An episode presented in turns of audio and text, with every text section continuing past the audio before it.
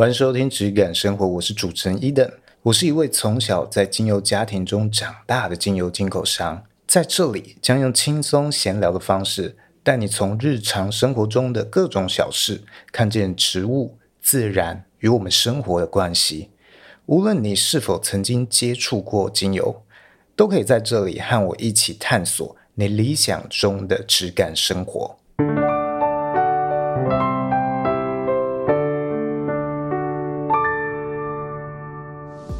我是 Eden。今天不讲干话，今天讲一个比较严肃、认真一点的问题，就讲这个宠物香氛相关的东西，或者是呃任何的产品里面会加精油啊。如果要用在有宠物的空间，我们要注意什么？我们要注意这个产品什么东西？怎么样去检视这些产品啊？虽然最近我们都聊很多生活化、比较闲聊的话题，但偶尔也是来认真一下。相关的主题，宠物精油、宠物芳疗，我大概两年以来这是第三次拉单集来讲。那我觉得，诶，每一次讲，我也比较能够用更深入的角度和更贴近消费者的角度，不同的视角去讲这些东西。也因为我的角色可能比一般的芳疗师或者是厂商。要全面一些，或我涉足的领域更多一些，所以比较能够知道啊，他们各自可能会碰到的问题可能有什么啊？因为我不只是呃学习过这些芳疗体系、芳疗教育体系，我自己在芳疗的家庭里成长，又做精油的进口批发的生意，所以啊，厂商的角度，我能够大概知道他在意的是什么。或他是怎么去思考？那消费者或芳疗师的角度，诶，我也比较知道他们是遇到什么样的状况，然后造成最后产品出现这样的，可能有一些疑虑。那首先来讲一下，呃，会讲这件事情的契机啊。总之就是有一个品牌，它出了一款。精油驱虫的喷雾啊，总之就是一个可能讲比较天然成分的驱虫喷雾，那里面有添加精油，这些都可能还不是什么问题，因为这也是一个蛮有名的品牌，可能身边的人很多人都知道这个品牌，OK，所以它算是一个蛮大的品牌。那这个商品呢，就有人在 Dcard 上面发文引起讨论啊，其实就是我之前去参加这个兽医师的节目 Podcast 节目啊，去聊宠物芳疗那一集。我的一个朋友，他是这个兽医师的助理，当时是啊，我不知道现在的状况。那就是这个我助理的朋友，他他要选择驱虫喷雾的时候，他看到了这个产品的成分。好，因为他是很在乎宠物相关议题的，他平常都会留心这些成分。他看到里面有添加精油，你有添加精油在这里面，还不是什么问题。但是他出了什么样的状况，会让人觉得有疑虑？就是呢，他在这个评论留言回复，有人问：哎，家里有养猫咪可以使用吗？他们官方的回复是说：哎，可以的。建议使用时保持环境通风，避免让猫咪直接接触到即可。那我这个朋友，也就是发文的这个人，他就去询问，他说：“你这个回复是不是有经过兽医师确认呢？”总之，大概就是呃没有正面回复啊，可以当成可能没有啊。我朋友就被封锁了。那后来，总之就是有非常多的来来回回啊，有人去确认说你这个到底有没有经过一些啊安全性的评估，对宠物相关的评估，你才去说可以宠物安全使用这件事情。所以。他的问题比较是出在他行销或回复别人的文字用字上面，我觉得这个出了一些问题。那下面就有评论留言回复，然后因为这篇文章啊，在 Dcard 上面算是很引起话题啊，有六百五十则留言，呃，最热门的留言有一千多个赞，所以算是非常引起关注讨论的一个主题或话题。那第一个留言他就说，哎，很扯哎，不是宠物友善，就不要硬扯扯东扯西，假装它友善。我为了卖产品也不是这样的吧？讲不过就直接封锁也太瞎。那。可以理解消费者会有这样子的一个想法，那我们今天就来解析一下它里面到底可能会有什么样的问题。哦，首先我从厂商的角度来解析，我们今天卖一个产品，我们当然会希望说可以去标榜越多东西越好嘛。那宠物安全这件事情开始有其他品牌在标榜，可能宠物的安全扩香之类，所以越来越多的厂商也想要标这个东西。那他可能呢，他就会去找芳疗师来评估。像这个案例，我猜啊，他可能也有芳疗师找过芳疗师去做他的配方评估，或者他是请化妆品工厂里面可能有精油相关有一点点经验的人，好，请他去调这个配方。搞不好他这个精油就是化妆品工厂他直接调的，或者是他公司里面内部有相关的人去提供建议，所以。他有经过一个简单的评估，才能够做出一个配方嘛，精油的配方。那他可能就会觉得，那他是专业芳疗师啊，会有相关经验，那这样的配方怎么可能会有问题呢？呃，也许这个咨询的人、回答的人，他也有可能一些芳疗机构颁发的芳疗师的毕业证书之类的。那厂商可能就会觉得这样 OK 啊，我已经负到我的责任了。那首先我们要知道，芳疗师这个名称或头衔啊，它的门槛并没有很高。不同的机构它有不同的呃认证的过程或培训的过程，但是以一个专业来说，它的培训时数是非常短的，绝对不会像医生或者是物理治疗师这一些培训时间有那么长，所以。他能够去评估的疗效和安全风险等等的全面性的评估培训，是相较来说差这些很多的哦，所以它有一点像是考驾照。即使你有这个驾照，你也不代表你真的会开车。我们有考过驾照的人都知道嘛，那离你拿到驾照之后，离你能够很有信心的在路边停车，是有很大一段差距的事情。以及你敢不敢上高速公路啊？你敢不敢在可能泸州三重流畅的开车？那个是跟考驾照有一段很大的差距。那。这个东西呢，只是掌握了这个东西最低的门槛哦，你拥有了最低的一个资讯，所以我常常会说，芳疗师只是一个开始而已，那是学无止境的一件事情。有这个东西或这个称谓，不代表你就是有这个足够的专业。再来，以芳疗师的角度来说，好了，我们今天学习芳疗或宠物芳疗，任何的跟芳疗有关的东西。这些教学的背后啊，其实都还是有各种的商业利益和商业考量。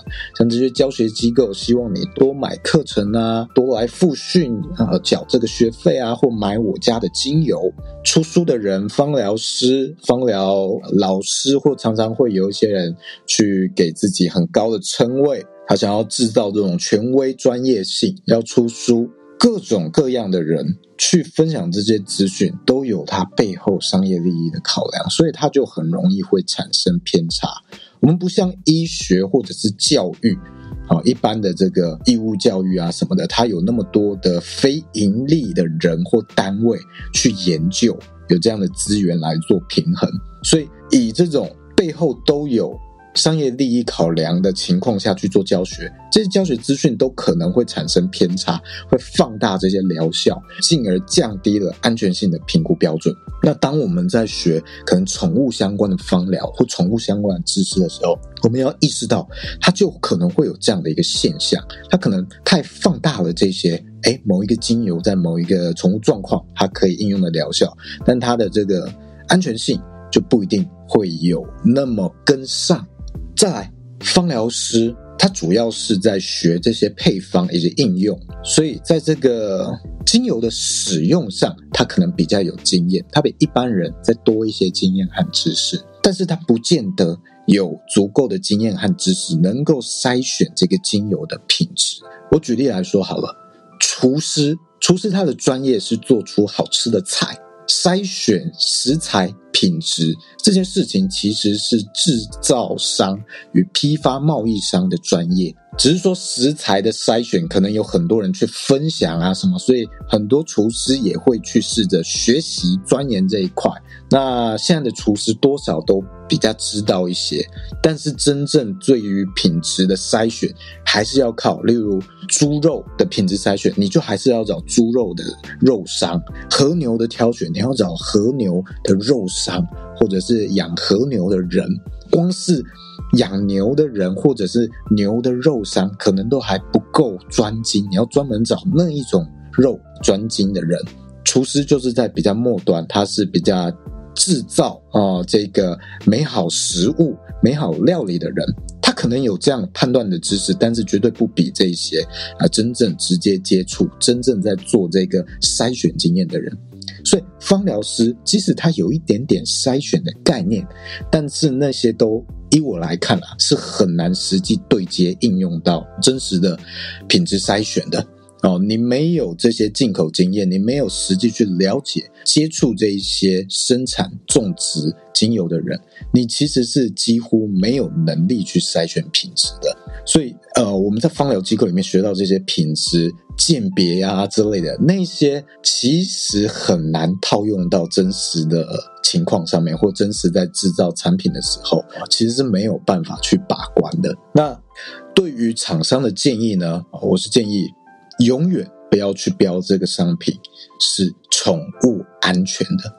永远不要去讲这件事情，因为我们都没有办法一百 percent 的确认。顶多你就说你找了谁，根据什么样的研究或者是综合数据，可能呢这个东西对宠物的危险性比较低一些。那你同时依然要去宣称你要保持良好的通风啊，尽量不要处在同一个空间等等等等。而且除了芳疗师之外，芳疗师可能管配方，那厂商你要找真正有鉴别精油品质能力的人。那这个呢，通常不会是化妆品制造工厂，啊，因为化妆品制造工厂大部分的情况下，它可能没有直接在进口精油，或者它并不具备这样的一个专业。对于芳疗师来说呢，我会建议你在做这一类商业性的配方啊，要跟我们做个案的时候要有所差别。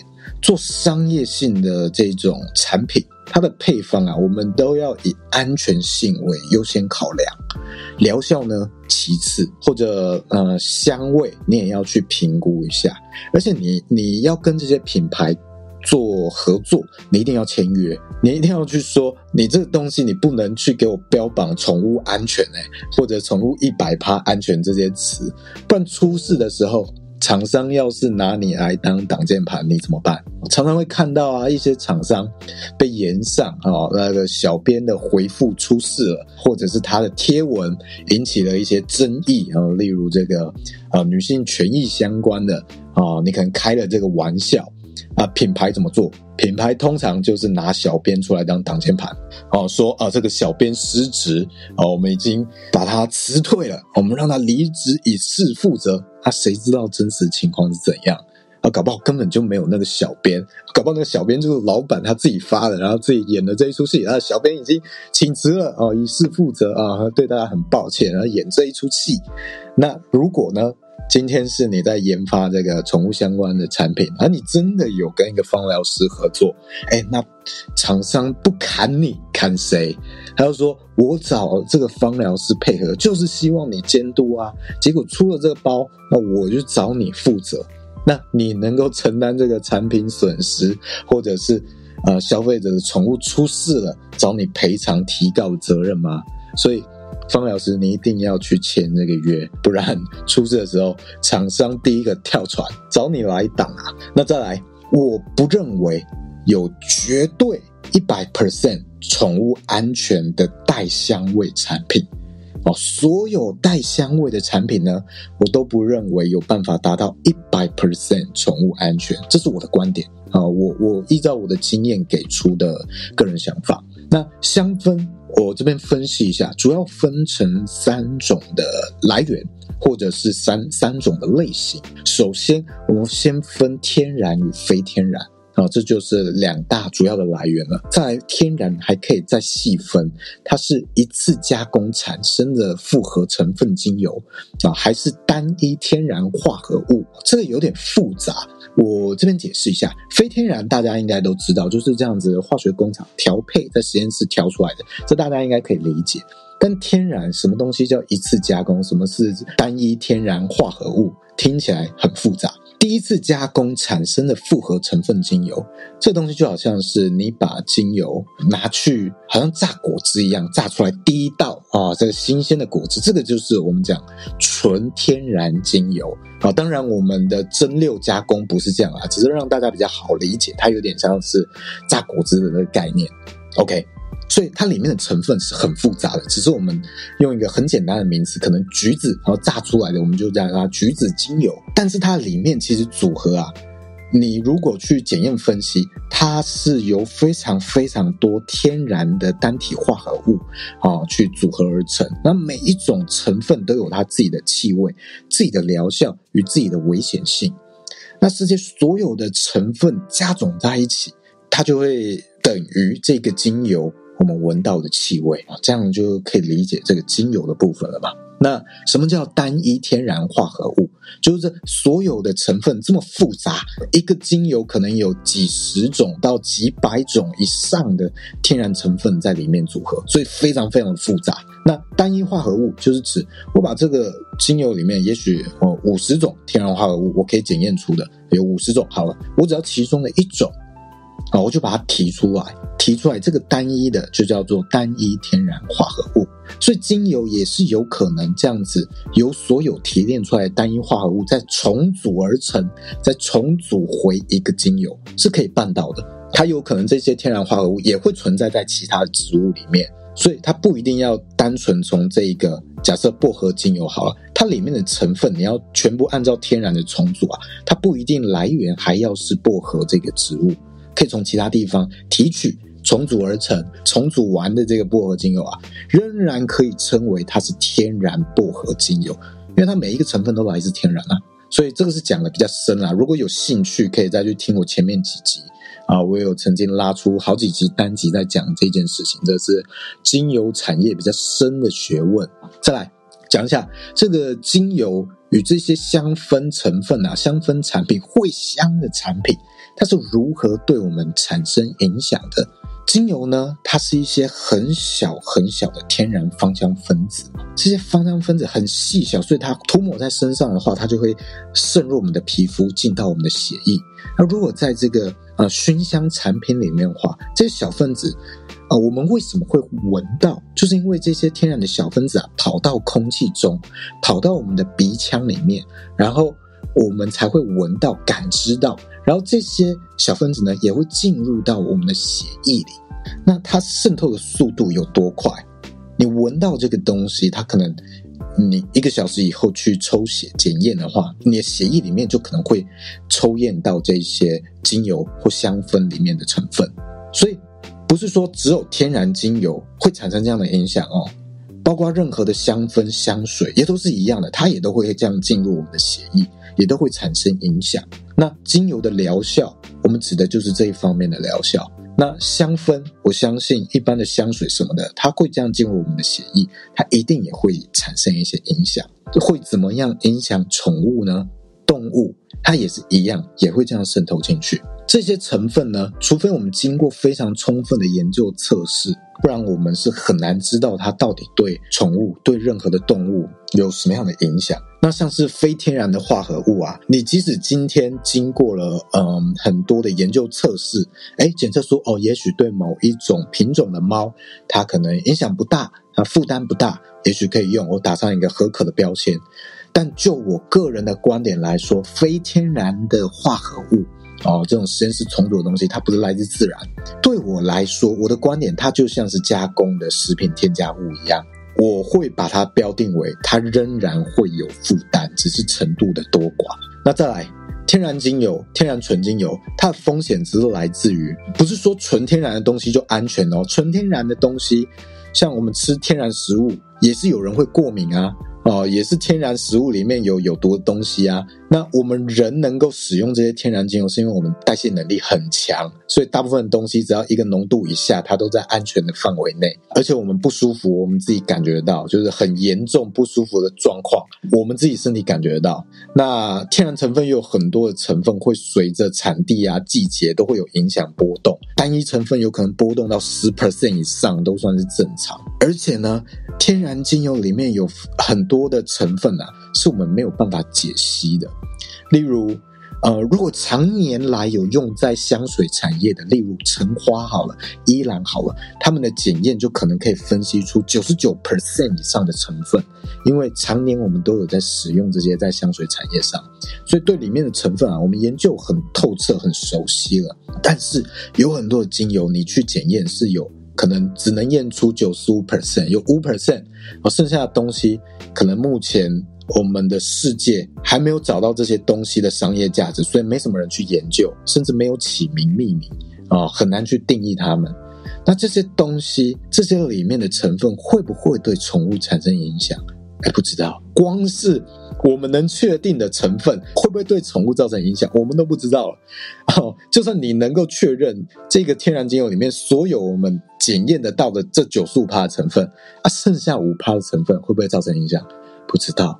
所以，天然纯精油，我认为它永远对宠物是有一定的风险的，即使它是纯天然，它这些风险就来自于这些成分到底能不能代谢，宠物能不能代谢，没有办法完全确定。啊，再来，相对这两个来说，比较安全的状况可能是天然单体啊，天然里面单一的成分，所以它既可能没有这个非天然成分、食品添加物等级的负担的疑虑。那再来，它也不像天然纯精油成分那么波动，我们没办法反复检验测试或者知道每一个成分来源。那天然单体它就有机会，它可以透过深入的研究、反复测试，去让这个成分相对来说可能风险我们知道它的高低。但是呢，单一成分闻起来是非常单调的，就像夜市香水。夜市香水那个成分啊是很单调的，它可能只用了几种成分，所以你会觉得闻起来啊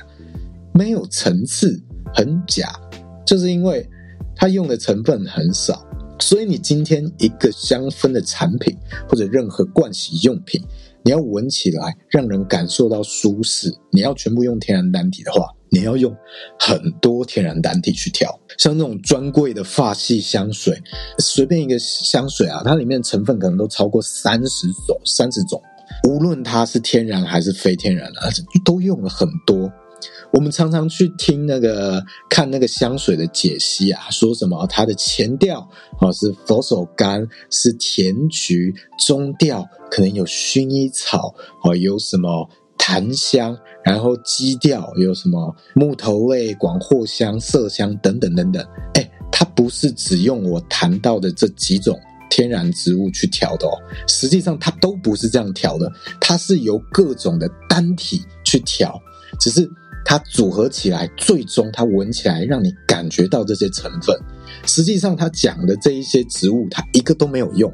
哦，它用的是单体、单一的化合物去调，所以今天如果你听到一个香水，他说它都是纯天然的香水，纯天然的成分，基本上九十九 percent 以上的情况，不是指它都是用精油，这些专柜啊，它很少情况下会去用精油，即使有用，也是很少的比例或很少的占比，因为波动太大了，他们都是用这些单体去调，所以他跟你讲它是天然香水，指的是。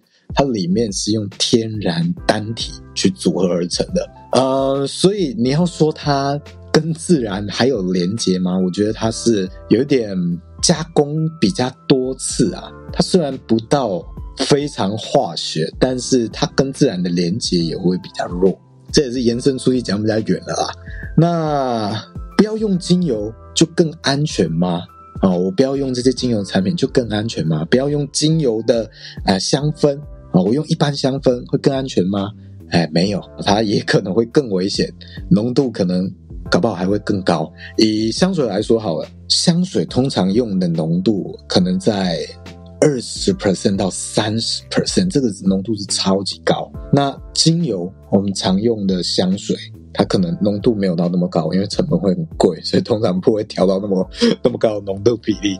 呃，也许十趴的精油香水就算是蛮浓的了，对厂商来说蛮痛的。如果他要都要用纯天然精油做的话，再来像是这种保养油或者是洗发乳、沐浴乳，我们在里面添加的精油成分占比啊，通常不太会超过二点五帕、三帕趴。尤其可能像到头皮啊，要用在脸上，那个浓度可能占比又更低，因为算比较敏感，我们占比可能会低到一 percent，甚至不到零点几 percent，甚至不太香，你可能闻不太出来。这个是我们芳疗师在控制浓度安全性的考量。但是，一般的芳香香氛产品，有香的产品，它的这个浓度啊，香料浓度。我们统一讲香料，精油也是香料的一种，香料浓度都有可能超过这个浓度比例。那它一样也有像精油一样小分子渗透进血液的作用，所以我是觉得它有负担的几率是蛮高的。那再来，有没有一些分析认证可以帮我去鉴别一些品质？这边我就把我们的这些产品跟精油统一一一起讲。首先，我们常看到有机认证，不只是我们一般的可能喷雾，或者是化妆品，或者是精油，都常会看到有机认证。有机认证这这件事情啊，跟精油纯不纯是没有关联性的，没有关联性。通常你只能用来说这个东西、这个产品或这个原料，它对人体有害的重金属超标几率、超标比率啊，可能比较低，但它不代表。你有有机认证，就都完全不会有农药，或者都完全不会有非天然成分，或完全不会有重金属啊，它只是没有超过它有机认证的标准而已啊。我觉得有机认证，你要很概括性来说，它比较是在认证这件事情，所以你要说它等于这个产品非常天然，非常有能量啊，非常跟产地有连接性，我觉得是稍微有一点超译，有一点。过度解读。那如果你看到品牌有这样的行销，你自己知道就好，因为厂商无可避免，他可能会用这样子的方式去讲述。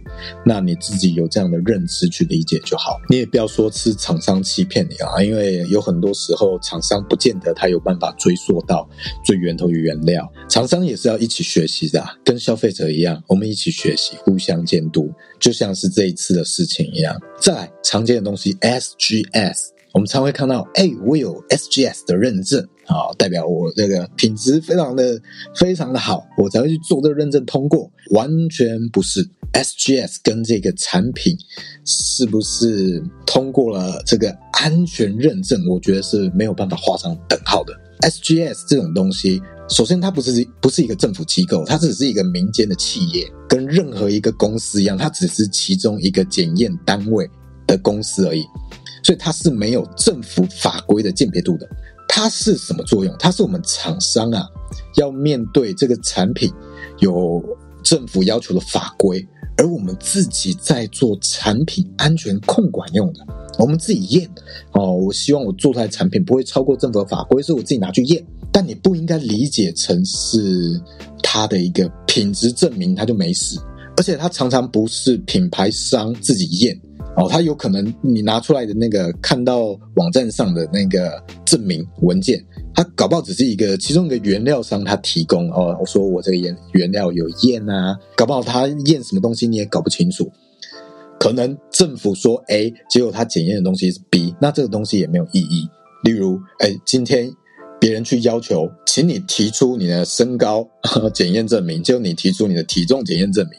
但是消费者看到，哇，你有做健康安全检验，哇，品质证明，他这不不就很搞笑，很白痴？所以，他到底是验什么东西？是谁去验？那这些都有关联性。但是最终呢，这个厂商到底是不是拿这一批产品去验的？其实消费者不知道，因为这个东西是他们自己的安全控管。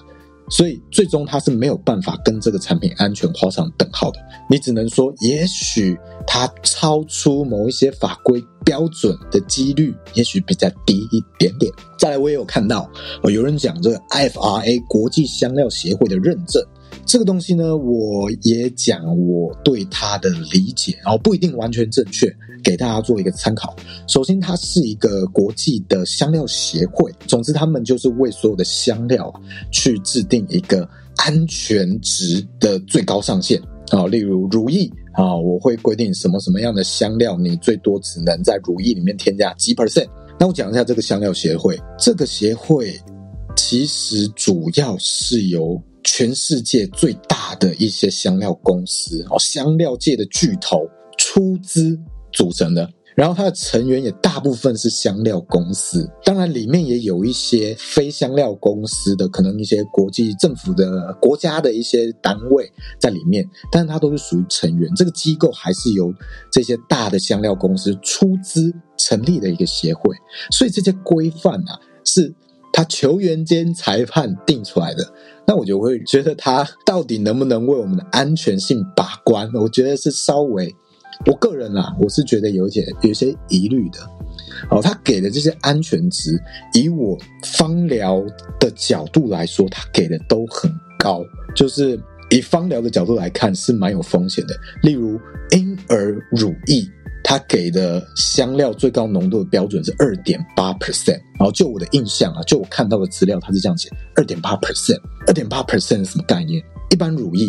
我可能只会调到成人的乳液哦，因为它要大面积使用。成人的乳液，我里面的精油的浓度，或你讲香料的浓度，可能只会调到二点五 percent，除非他今天是局部使用，例如他只用在小腿好了，也许我可能会调到五 percent。但我会跟他说，哎，你要间隔多少休息时间，你不要每天用之类的哦。所以婴儿二点八 percent 是什么概念？我讲婴儿的乳液，我会调多少？婴儿我会建议不要加精油，我的建议婴儿乳液是零 percent，因为跟宠物一样，我们不知道它到底会有什么风险。我们做的这些所有的风险、香料风险的检验啊什么的或研究，当然都是以成人。来去做规范的浓度规范的，谁会拿小孩子做人体实验呢、啊？谁有办法？这是什么国家才有办法这样做？北韩都不会这样做吧？所以，到底谁知道它的安全性应该给多少？所以我自己觉得这二点八 percent 是一个非常非常高的推论。我自己曾经是一个在精油家庭长大的小婴儿，所以我小时候是有用过精油的。那我小时候啊是很容易晕香的，其实当时的精油我也认为是纯天然的，但我小时候是非常容易在我们家晕香，直到我长到大概十二岁左右，小学差不多毕业，我才比较不会晕香。啊，这是因为我们的这个发育不同的阶段，这个器官啊，我们的。还在成长，他的耐受度、代谢能力都有差。就像，小朋友为什么都讨厌吃青椒啊、苦瓜？哎，不是说他们就是幼稚，他们的味蕾没有办法承受成人的口味，是他们味蕾本身就还没有到成人的啊发展阶段啊，他的状况他感受到的是不一样的，所以他才会觉得非常苦。哦，如果我们今天是成人，我们突然啊、呃，我们的味蕾、我们的口腔、舌头啊什么的，全部都切换成小朋友的味蕾跟口腔，搞不好我们也没有办法再吃青椒，没有办法再吃苦瓜 啊，太苦了啊！所以，我们常常用成人的标准去做这些定义，定义小朋友的浓度啊，定义宠物的浓度啊，这些其实都是非常推论，而且甚至我们很难真正去验证的一件事情。因为就今天的这一些道德观念啊，我们都很难真实去做实验，到底怎样的浓度才安全？这个 IFRA 啊，就我所知，它是。不会直接做什么认证的，说 IFRA 我认可你今天这个商品就是我们认可的安全商品。首先，我就我的认知，它是没有这样的一个认证的，它只会有其他厂商或其他的实验室啊，也许他会去提出说，OK，我今天这个产品，我所有的浓度都是在这 IFRA 它发布的这个浓度标准许可值建议值以下，它认可的这个值以内。但不代表安全哦，啊、我去做了一个这样子的自我说明，这个是我觉得目前比较常看到市场上在讲 IFRA 认证这个东西，实际上是什么东西？那 IFRA 这样子的一个协会组成哦，都是香水的大佬，他能不能真实把关？我自己觉得它里面会有非常多的政治与商业利益的的考量。你看，像是 WHO，我们自己是台湾人嘛，所以知道，其实 WHO 它真实为世界的卫生安全或疾病安全有一定的帮助、贡献或管理，但你也会知道，它有很多政治利益的考量。我们 台湾的状况，应该切身感受过，一个组织受到了商业利益的影响，会有什么样的决策或者是声明上面的变化。再来讲回到商品，不同的浓度到底会有多危险？首先，我可以去帮大家解释最危险的状况是什么，就是香水。香水通常的浓度是十到三十帕嘛，那像之前再去跟这个对方 podcast 那个呃兽医碎碎念，啊，之前跟他们再去讲，诶频道闲聊的时候，对方是一位很专业的兽医师啊，因为虽然他好像没有公布他他真实的一些就业资讯，但是他是一个很厉害的兽医，他自己是有在做急诊的。啊，所以他有很多临床经验，他就有遇过非常多因为香水中毒的状况哦。宠物因为香水中毒，就是饲主会直接拿香水喷，所以我们就可以把这个当成是最最危险的状况。你可以理解为，我们拿这个不知道十到三十 percent 香料浓度的这些香水，也就是一般的市售香水啊，你拿来直接喷宠物，基本上就是在对它喷毒药的感觉。我们拿人类对比好了，呃，防狼喷雾喷我们，我们虽然会很难过，但对我们的生命基本上没有危害。那你拿香水喷宠物，他们是会直接中毒，是会面临生命危险的。所以，你拿香水喷宠物，比拿防狼喷雾喷人还要危险，还要可怕。我们可以这样子理解，把它定义为最危险的等级。那再来，我们可以来做比较啊，其他状况可能会有什么样的危险程度？那就今天这个产品来说，好，就是今天出示的这个这个产品，它浓度好像不到三 percent，精油的浓度或讲香料的浓度不到三 percent，所以可以理解它就是一个可能比较香料师、芳疗师会调的配方的浓度占比。那它当然是比香水十到三十趴要低很多，但我们能说它宠物安全吗？当然还是不行。你只能说，它相对于香水来说，可能没有立即性的危险，但是你远远达不到去说它一百趴宠物安全的程度。所以我们只能说，呃，厂商我们只能去说，哎，它立即危险性可能比较低。尤其如果你是以纯天然精油去当配方的话，你更是不可能去掌握它里面所有的成分。那我还看到留言里面有去讲一些其他的香氛品牌或宠物安全相关产品的品牌，我就看到其中有一个他是卖蜡烛的，然后他就讲说他品牌理念理念啊是要做一百趴宠物安全的产品，结果你卖蜡烛，我跟你讲啊，你那个蜡烛只要点起来，那个烟就不安全了。你跟我讲一百趴宠物安全是什么意思？这真的是有够北七的一个说明。哎，那个烟，你这样讲就好像香烟呐、你卷烟里面卷一卷一堆这个香草啊、香料，就算卷综合维他命 C 好了，你拿起来抽，你跟我说一百趴安全，你抽烟就不安全了，那个烟就不安全了。哦，你跟我说一百趴宠物安全，什么意思？哦，这是行销话术啊，大家动动脑好不好？再来啊，就这个消费的状况发生。真正宠物发生了一些紧急性的中毒的状况，你有没有机会告成？我觉得是很困难的，因为你真的宠物发生状况，其实它的危害啊，可能嗯，这些产品的危害都不到香水那么浓嘛，所以它的危害是属于负担，但不是立即性的危险，所以它可能有点像是类似我们每天每天都去吃麦当劳薯条。哦，它造成疾病的风险很高，但是不是你一吃就会立刻送急诊的程度。哦，那你自己是三高了，你你这个健康检查三高啊，脂肪肝，你是没有办法去告。哎，麦当劳，你为什么不讲说你这个可能会三高，可能会脂肪肝？实际上，像是一般的这种带香的任何的产品都有这样子的负担，只是它不是立即性的。它的这个负担可能比呃麦当劳薯条对我们健康的负担还要再小一点点，但我都认为它是可能会有负担的。你有办法去控告吗？你有办法成立吗？你要怎么样去举证你今天发生的疾病、发生的状况是由这些产品构成的？你生活中有太多这些东西了，你要怎么去告他？基本上是没有办法。那宠物我觉得也是一样，好，基本这这都不会是立即性的危险，不是你点一个熏香蜡烛，哦，你宠物就直接直接四脚朝天。我觉得基本上都不会到这个程度，但是它的危害性可能对我们人的危害性啊。我刚刚讲这个熏香产品，它危害性可能会比薯条低嘛？但我觉得对宠物来说，它的危害性、负担性可能会比我们吃薯条要高，这是我自己的推测。所以精油就对宠物没有价值吗？我觉得它精油还是可能会有价值的。它当然可能会有疗效，因为它就是植物萃取的东西嘛。哦，植物可能会对宠物有疗效，那当然精油也可能会有疗效啊。但是就看你怎么样去评估这个风险。这是不是你当下这个状况最佳的选择？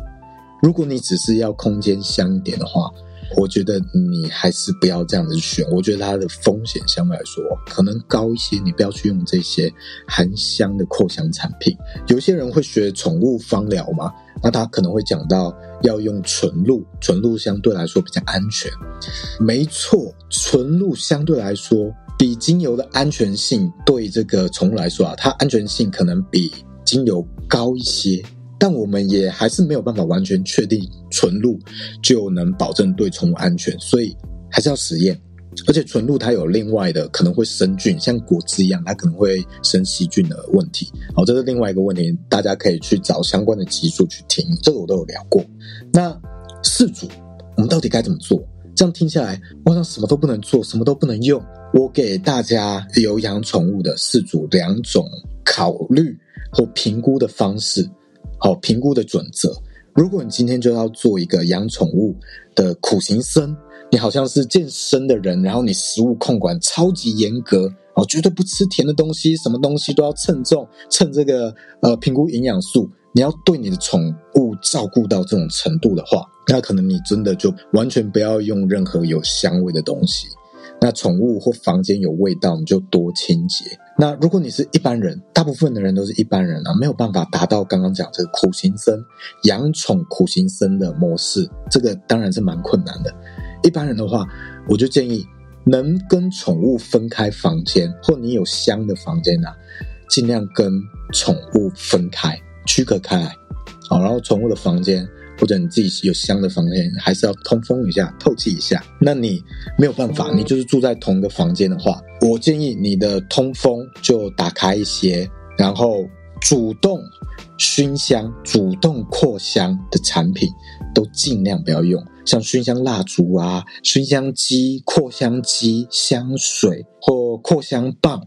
哦，我我不知道，我还没有还有什么东西没列到。反正这种主动去让房间变香、让身体变香的东西，你都不要用哦。如果你宠物跟你生活在同一个空间、同一个房间的话，那身上的盥洗用品我们很难避免了。这个真的是没有办法，我们就尽量选不要太香的盥洗用品，像这个洗发乳、沐浴乳，不要选那么香的，不要选那些去标榜它持香多久了哦，尽量选持香比较不长的。那、怎么样评估这个东西到底是不是太香？我们就看你洗几次才能洗掉这个味道。如果洗好几次都洗不太掉这个味道，它就太香了啊！如果哎，你刚用了这个产品，或者你用了这个香水啊，你洗了发现哎，它这个味道洗不掉哎，或者你洗了之后完全这个香水没有变化，这个气味没有变化，我建议这个东西可能就太香了。正常来讲，这个洗过它应该是会呈现蛮明显的衰减衰退，哦，你就尽量不要选这种东西。那如果你真的要喷香水的话，就把香水都锁在一个柜子里面，你要出门的时候才喷在身上，然后回来的时候，你可以在你那个喷过香水的地方啊，喷一点酒精，酒精可以去稀释这个香水，所以你可以去减低一下这个香水的气味。然后你喷完了之后，哦，清洁完，等这个酒精挥发了。好，你再进家里，进这个有宠物的空间，大概是这样啊。那今天讲这些，应该是会给大家饲主有一些概念了啊。如果你刚刚讲的两种，你苦行僧也没办法，你一般人也没办法达到我刚刚讲的这个程度，你就是要在你的环境里扩香啊，我也没办法。我是建议你，如果真的要这样熏香，你就不要养宠物了。虽然可能并不是真的。有立即性危害，因为我也有朋友他养鹦鹉，然后他是很喜欢香水的。虽然他不会在房间里喷，但是他平常身上他可能是会带一点香水味的。然后他也跟他家的鹦鹉相处在一起，啊，当然鹦鹉也十几岁，看着蛮健康。但是他到底会有什么样的负担，或者他是不是个案？你用同样的状况，然后你家的鹦鹉就会生病，这些都不知道。我只能跟你说，他可能会有风险，风险多大不知道。我只能告诉你，怎么样尽可能去降低它这个风险。OK，如果今天第一次听我节目的，我节目就是偶尔会聊一些精油比较专业的知识，那也可能会聊一些比较生活相关的东西，闲聊干话一下。那我最近有在准备一个精油相关的线上课程，我放在这个关于我连接里面啊，有一个表单可以填写。那我未来推出的时候，就会告诉你最优惠啊，填过表单的人有最优惠、最优惠的报名的价格。如果你有兴趣，你对于这种哎比较深入、比较不同视角去解释精油这件事情，你是有兴趣的话，那你就可以报名看看。那没有的话，你也可以多听 podcast，反正多听一些这些资讯，可能对你会有帮助。OK，那就先这样，谢谢大家，我们就下一集再见啦，拜拜。